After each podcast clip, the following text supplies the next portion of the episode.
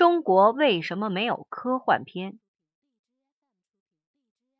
王彤叫我回答一个问题：为什么中国没有科幻片？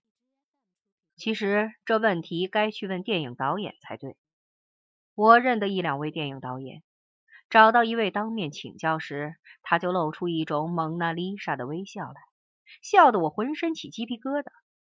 笑完了以后，他朝我大喝一声：“没的还多着呢，少跟我来这一套！”吼得我莫名其妙，不知自己来了哪一套。搞电影的朋友近来脾气都不好，我也不知为什么。既然问不出来，我就自己来试着回答这个问题。我在美国时，周末到录像店里租片子，科幻衣柜里片子相当多。名虽叫做科幻，实际和科学没什么大关系。比方说《星际大战》，那是一部现代童话片。细心的观众从里面可以看出白雪公主和侠盗罗宾汉等一大批熟悉的身影。再比方说《侏罗纪公园》，那根本就是部恐怖片。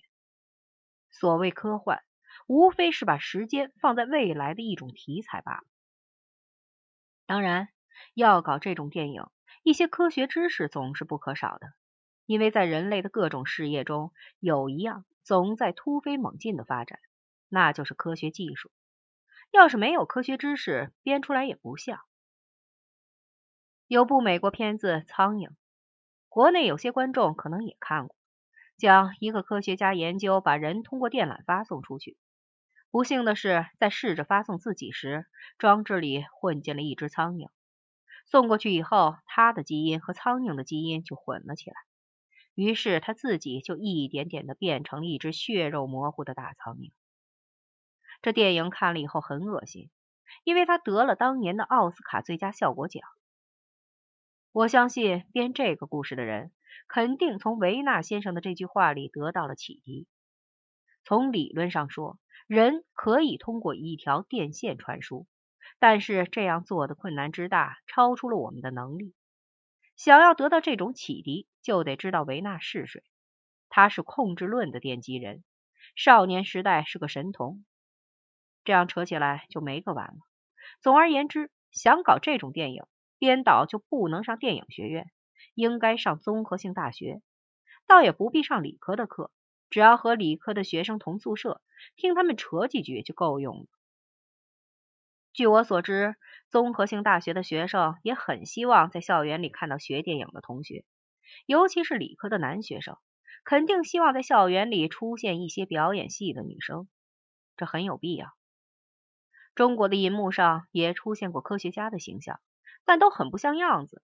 这是因为搞电影的没见过科学家，演电影的人总觉得人若得了博士头衔，非疯即傻。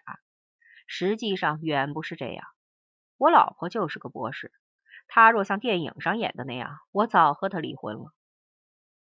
除了要有点科学知识，搞科幻片还得有点想象力。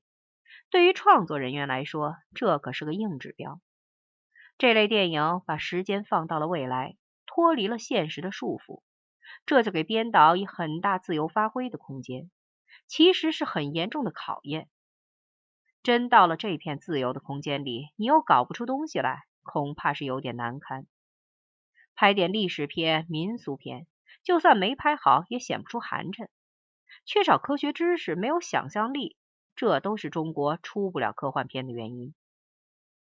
还有一个原因，科幻片要搞好，就得搞些大场面，这就需要钱。现在是社会主义初级阶段，没那么多钱。好了，现在我已经有了很完备的答案，但要这么回答王彤，我就觉得缺了点什么。我问一位导演朋友：“中国为什么没有科幻片？”人家就火了。现在我设身处地的替他想想，假设我要搞部科幻片，没有科学知识，我可以到大学里听课；没有想象力，我可以合上耳梁，然后面壁枯坐。俗话说得好，牛粪落在田里，大太阳晒了三天也会发酵冒泡的。我每天喝二两，坐三个小时，年复一年，我就不信什么都想不出来。最好的科幻本子不也是人想出来的吗？搞到后来，我有了很好的本子，又有投资商肯出钱。至于演员嘛，让他们到大学和科研单位里体验生活，也是很容易办到的。搞到这一步，问题就来了。假设我要搞的是《侏罗纪公园》那样的电影，我怎么跟上面说呢？我这部片子现实意义在哪里？积极意义又在哪里？为什么我要搞这么一部古怪的电影？最主要的问题是，我这部电影是怎样配合当前形势的？这些问题我一个都答不上来，可答不上来又不行。这样一想，结论就出来了：当初我就不该给自己找这份麻烦。